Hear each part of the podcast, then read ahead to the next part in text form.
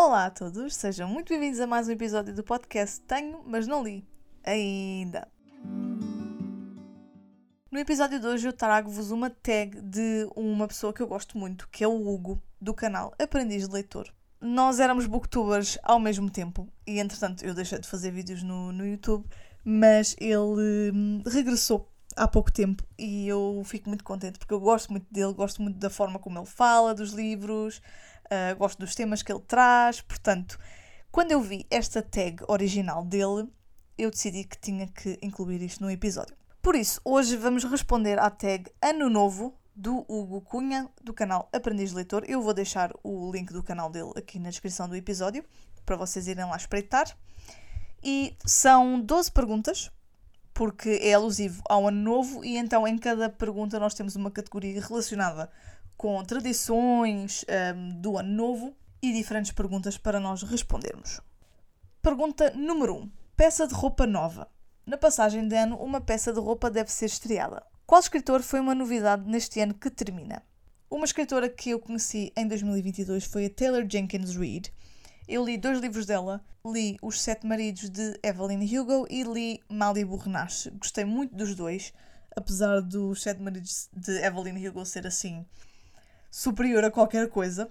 É um livro muito, muito bom. E depois o Malibu Renache é sobre uma personagem que é filha de uma personagem que está na Evelyn Hugo o que é bastante interessante. E eu acho que há mais ligações entre os livros da autora. Uh, sei que, por exemplo, o último livro que ela lançou é sobre a Carrie Soto, que aparece no Malibu Renasce, que eu também queria ler. E eu gostei muito de conhecer esta autora e vou, com certeza, continuar a ler os livros dela. Número 2. Azul. Outra superstição na passagem de ano passa pelo uso de uma peça de roupa azul. Mostra um livro de capa azul que já tenhas lido e adorado. Para esta eu escolhi duas, porque eu não, eu não resisto. O primeiro é o A Court of Mist and Fury, que em português eu penso que está traduzido como Corte de Névoa e Fúria. Quando eu li, ele tinha uma capa azul, portanto eu vou contá-lo. E é só um dos meus livros favoritos da vida, se não o meu livro favorito da vida. É todo um calhamaço, mas vale totalmente a pena. E outro livro que eu amei e que por acaso é da mesma autora, Sarah J. Maas, é o The Assassin's Blade eu acho que ele ainda não foi traduzido cá. Um, só temos os primeiros três livros, se não me engano. No entanto, quando for, por favor, vão correr. E se, não, se, se conseguirem ler em inglês, leiam em inglês, porque é fantástico. É, na verdade, não é um romance, é uma coletânea, é uma antologia de quatro novelas. E essas novelas são prequelas, portanto, passam-se antes dos livros principais e são sobre a nossa personagem principal, a Selena, e uma outra personagem que já não aparece no, nos livros uh, principais. E quando eu vos digo que eu chorei, meus amigos, eu chorei, chorei, chorei, baba e reino. Mas adorei, é um, é um chorar bom porque o livro é, é, é mesmo fantástico. A forma como ela escreve as personagens, as descrições dela fizeram-me chorar, baba e reino. Vocês não estão a perceber como é que eu estava a fucking mess. Portanto, dois livros da mesma autora, os dois com capa azul, os dois fantásticos. Número 3. Ano Velho. Há momentos que marcam o ano que termina. Refere um livro que te foi marcante no ano que está a terminar. Um livro que me marcou imenso em 2022 foi o It Ends With Us, que está traduzido como Isto Acaba Aqui, da Colleen Hoover.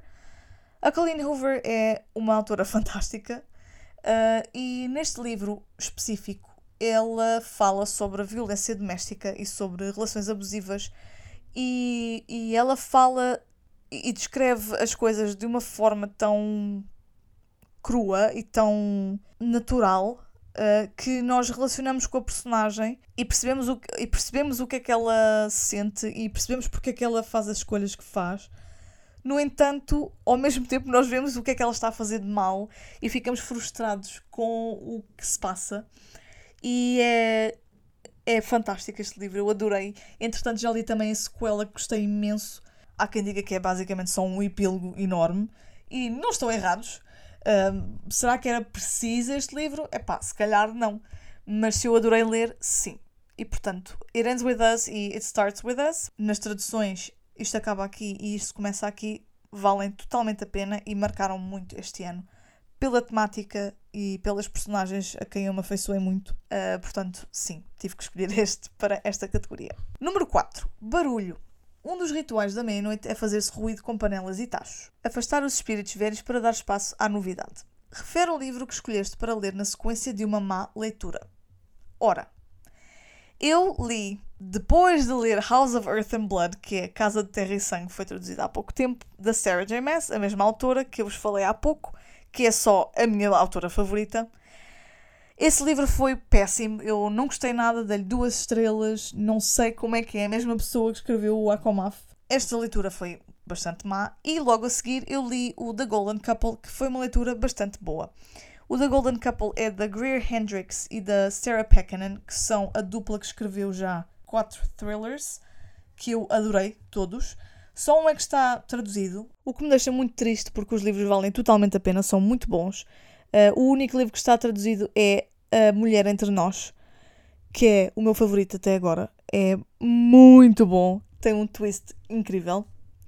E o Golden Couple, que foi o que eu li no ano passado, logo a seguir ao livro da Sarah J. Maas, que me desiludiu muito, é contado a perspectiva de duas personagens. A primeira é Avery, que é uma psicóloga que perdeu a licença devido a uma situação uh, que foi denunciada. Ela continua a trabalhar, mas em vez de ter o título de psicóloga, tem o título de consultora. Por outro lado, temos a perspectiva da Marissa, que é dona de uma tipo uma boutique e ela contrata a Avery como conselheira para ela e para o seu marido, portanto fazem tipo terapia de casal. Ela tem um segredo que está a esconder do marido e precisa da intervenção da Avery para ajudar a resolver a situação. Portanto, ela quer revelar o segredo, mas quer fazê-lo de uma forma uh, que, que vá atenuar a reação do marido, basicamente. Foi um livro que eu, ao início, não, não estava a perceber como é que ia evoluir no entanto, como havia ali logo um mistério de, do que é que era aquele segredo, eu fiquei muito intrigada. E é mesmo, é mesmo isso que eu preciso num, num thriller. Eu preciso que haja logo ali alguma coisa de mistério, alguma coisa para resolver, alguma coisa para eu fazer teorias, para ficar presa e viciada ao livro. E estas duas autoras escrevem sempre thrillers assim, que eu não consigo parar de ler. Portanto, eu fui lendo, fui fazendo as minhas teorias e, claro que no fim, não estava certa, estava errado o tempo todo e a revelação atingiu-me assim bem na cara. Um, e portanto é mesmo isso que eu quero no thriller, né? Nós queremos ser surpreendidos, queremos estar viciados, queremos não querer pôr o livro de parte e queremos ter aquela vontade, aquela fome de ler. Portanto, é o livro, foi o livro perfeito para ler depois de uma má leitura. Número 5. Uvas passas e dinheiro. Já agora, vou aqui deixar um à parte. Eu odeio, de, assim de morte, passas. Epá, eu não consigo, aquilo é nojento. E quando eu era miúda, os meus pais encorajavam-me a comer aquilo, as 12 passas, uh, nos, nos, últimos 12 segundos do ano, e aquilo era intragável, intragável. Odeio, odeio. É, é a pior parte da passagem ano, é mesmo as passas. Bem, regressando agora ao tópico. Uh, as uvas passas e o dinheiro fazem parte das mais variadas tradições de Ano Novo. Que livro desejavas e consideraste um bom investimento? Para esta, eu vou escolher o Lore Olympus, que é uma graphic novel baseada em mitologia grega. As graphic novels costumam ser sempre um bocadinho caras porque requerem bom papel e boa impressão. Um, e portanto são livros que custam um, um bocado mais do que, do que é normal. Eu diria até que custam normalmente o dobro de um livro normal. E na verdade este investimento não fui, não fui eu que fiz, foi a minha amiga Inês que me ofereceu o livro, mas achei que era uma boa opção para pôr aqui, até porque é um livro que eu não falo muito. Uh, e o Lore Olympus, como eu já disse, é baseado em, na mitologia grega, que eu gosto muito, e é uma espécie de urban fantasy. Portanto, é, passa-se no nosso mundo, é uma fantasia urbana em que as personagens são os heróis gregos e os nossos deuses gregos que nós já conhecemos. Um, portanto, eles vão interagir como se estivessem no nosso mundo, tipo com tecnologia, como nós temos, um, com estabelecimentos como nós temos e etc. E eu um, gostei muito, muito, muito desse livro. Foi uma ótima prenda e eu vou continuar a ler a série. Número 6. Meia-noite. Todos querem entrar com o pé direito. Um livro que para ti tem dos melhores inícios. Eu, para este, escolhi A História Secreta da Donna Tartt, que no início nos diz logo o que é que aconteceu. E é assim uma coisa chocante, não é? É um, é um crime. Uh, não vos vou dizer o que é, apesar de ser logo o primeiro. Aliás, nem é um capítulo, acho que aquilo é o prólogo. Um, mas não vos vou spoiler. e começa logo assim, tipo com a bomba. E depois o que acontece no resto do livro é que nós vamos, vamos voltar atrás no tempo e vamos ver o que é que levou até aquele acontecimento. Então é um dos inícios mais cativantes, a meu ver.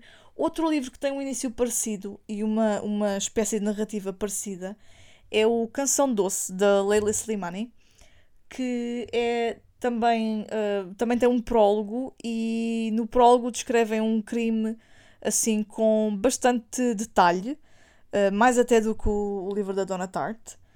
E, e logo a seguir, a acabar o prólogo, com todas essas descrições sinistras, nós vamos voltar atrás no tempo e ver o que é que levou até essa, essa situação. É outro livro com um início bastante forte. O problema é que depois, uh, durante o resto do livro, eu senti que ficou um bocadinho enfadonho. Portanto, começa muito bem, mas depois o resto não, não foi muito bem executado, a meu ver. No entanto, tem de facto um início assim bombástico. Número 7. Fogo de Artifício.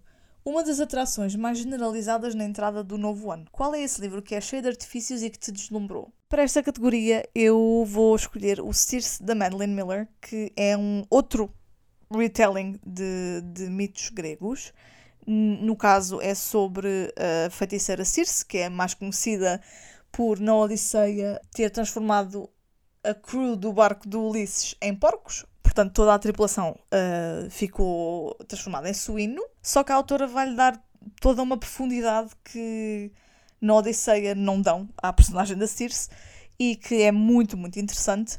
E a autora tem uma escrita bastante poética, bastante elaborada muito bonita e eu sou mega fã.